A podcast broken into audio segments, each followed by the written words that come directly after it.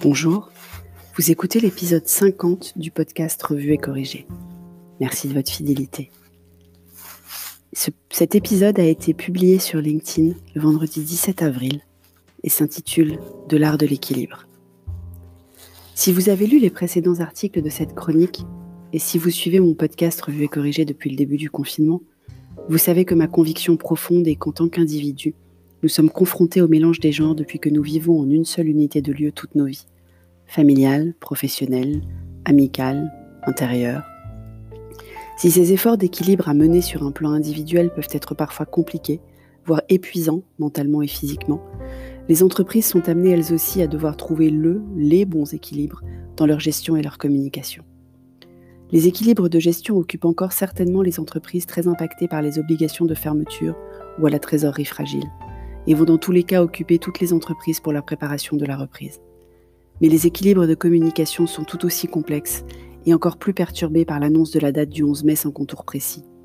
Car le discours de lundi soir a précipité de nombreux chefs d'entreprise à préparer la reprise, alors même que nous ne savons toujours pas comment le déconfinement va être organisé.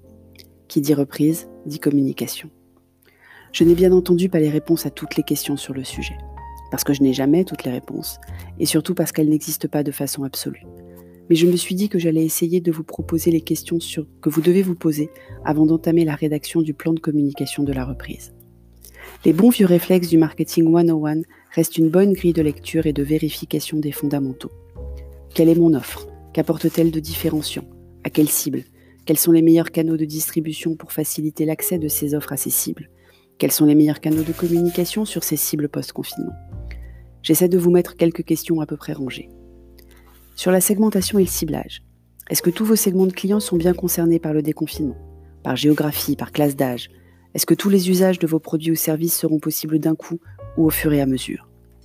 Produits et services. Est-ce que tous vos produits seront utiles ou désirables dès la sortie? Au-delà de la possibilité de les proposer, est-ce qu'ils seront pertinents dans la phase sans doute hybride par laquelle nous allons passer? Sinon, est-ce qu'une variation est possible? Est-ce que les variations d'offres déjà mises en place pendant le confinement seraient intéressantes à conserver? Si oui, pendant combien de temps? Est-ce qu'ajouter des services comme un financement par exemple serait pertinent par rapport au nouveau paradigme envisagé? Sur le prix. Est-ce que vos cibles ont conservé le même pouvoir d'achat? Est-ce que le fameux biais d'ancrage sera à l'œuvre car les produits de substitution du confinement auront démontré un rapport qualité-prix compétitif? Sur la distribution. Est-ce que vos canaux d'avant restent légitimes? Si vous faites partie de ces entreprises qui se sont mises à l'e-commerce en confinement, allez-vous le pérenniser, l'étendre à d'autres gammes de produits et services? Est-ce que certains de vos intermédiaires ont eux aussi changé de prisme? Sur la promotion, est-ce que vous allez organiser des offres spécifiques temporaires pour la reprise, produits et ou prix? Est-ce que vous pouvez organiser des promotions ou animations à travers vos distributeurs pour travailler de concert à la création de trafic en magasin? Quels objectifs de communication vont être le plus importants? Notoriété ou conversion? Quels canaux de communication seront les plus pertinents par rapport à vos cibles? Quelles animations commerciales résonneraient avec vos cibles tout de suite après le confinement?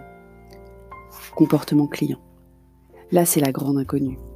Euphorie de la sortie avec grand rassemblement dans la limite de la légalité, à domicile sans doute, ou prudence de mise avec des sorties plus nombreuses certes, mais toujours une grande distanciation sociale, y compris dans la sphère privée. Est-ce que les consommateurs vont se limiter à l'essentiel le temps de savoir comment leur pouvoir d'achat est impacté de façon durable ou pas à l'issue du confinement, ou au contraire se précipiter sur des achats moins impérieux, de plaisir, pour compenser une longue période de jeûne? Les différents scénarios doivent être envisagés, les comportements pouvant de plus être différents selon les cibles, et une veille sur le sujet doit être mise en place. De nombreux instituts commencent à s'y atteler. Et enfin, ou plutôt au début, votre point de départ. Selon les messages que vous avez passés à vos différentes communautés, salariés, fournisseurs, clients, prospects, abonnés, followers, depuis le début du confinement. Votre rampe de lancement ne sera pas la même. Si vous n'avez pas du tout communiqué, commencez dès à présent avec une ligne éditoriale non commerciale dans un premier temps. Si vous avez mis en place du marketing relationnel, adapté à la situation, avec un fort taux d'engagement observé, c'est le moment de capitaliser sur vos bons résultats bien sûr, mais en restant cohérent avec les messages passés et les postures adoptées pendant la période. Et l'équilibre dans tout ça alors vous l'aurez sans doute compris entre les lignes, pour de nombreuses questions posées ci-dessus, vous ne pourrez que faire des suppositions sans aucune certitude. On ne sait pas en fait. Donc il faut savoir rapidement prendre des risques mesurés et changer son fusil d'épaule, se réinventer, pivoter rapidement. ce qui suppose une mise en place d'indicateurs de suivi quasiment en temps réel et de processus de décision ultra courts.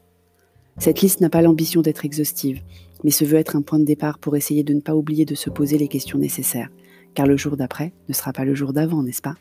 Et je serai ravie d'échanger directement avec vous sur des exemples précis pour l'affiner ou l'amender. Merci de m'avoir écouté. Sur toutes les plateformes de balado-diffusion, je vous invite à vous abonner et à partager ce podcast.